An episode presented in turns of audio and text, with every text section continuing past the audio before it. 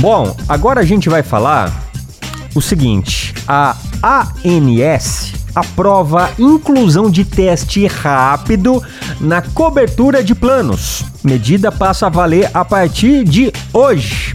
Então, de, é, de acordo aí com a ANS, o teste deverá ser coberto nos planos com cobertura ambulatorial, hospitalar ou referência quando houver indicação médica para pacientes com sintomas, né, com síndrome gripal Sim. ou é, síndrome respiratória aguda grave e durante os sete primeiros dias de, do, dos sintomas, né?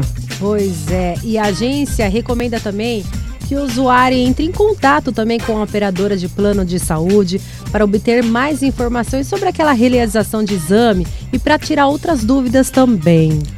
Tá falado então, a Alegria. Simbora continuar. Revista Nativa.